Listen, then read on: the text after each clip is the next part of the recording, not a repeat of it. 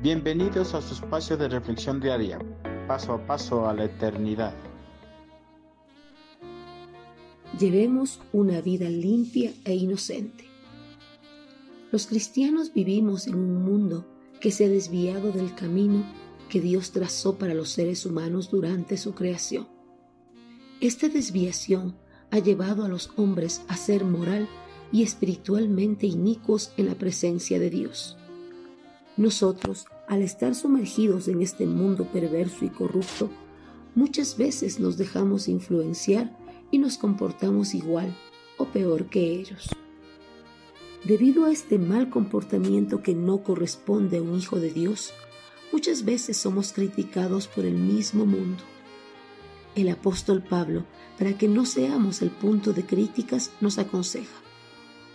Para que nadie pueda criticarlos, lleven una vida limpia e inocente como corresponde a hijos de Dios y brillen como luces radiantes en un mundo lleno de gente perversa y corrupta. Filipenses 2.15, nueva traducción viviente.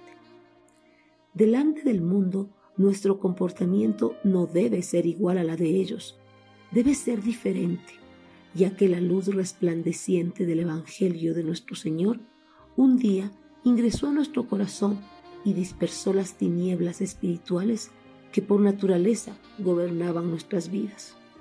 Nosotros ya no somos parte de este mundo, ahora somos portadores de la luz de Cristo.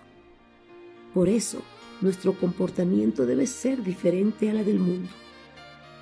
Tal como la luz brilla en medio de la oscuridad, nuestros testimonios deben reflejar la luz de Cristo y brillar en medio de un mundo perverso que está en penumbras debido al pecado.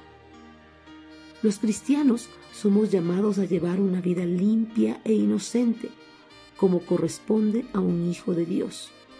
Nuestras palabras y nuestros actos deben hacer que las personas vean que nosotros realmente le pertenecemos a Cristo Jesús.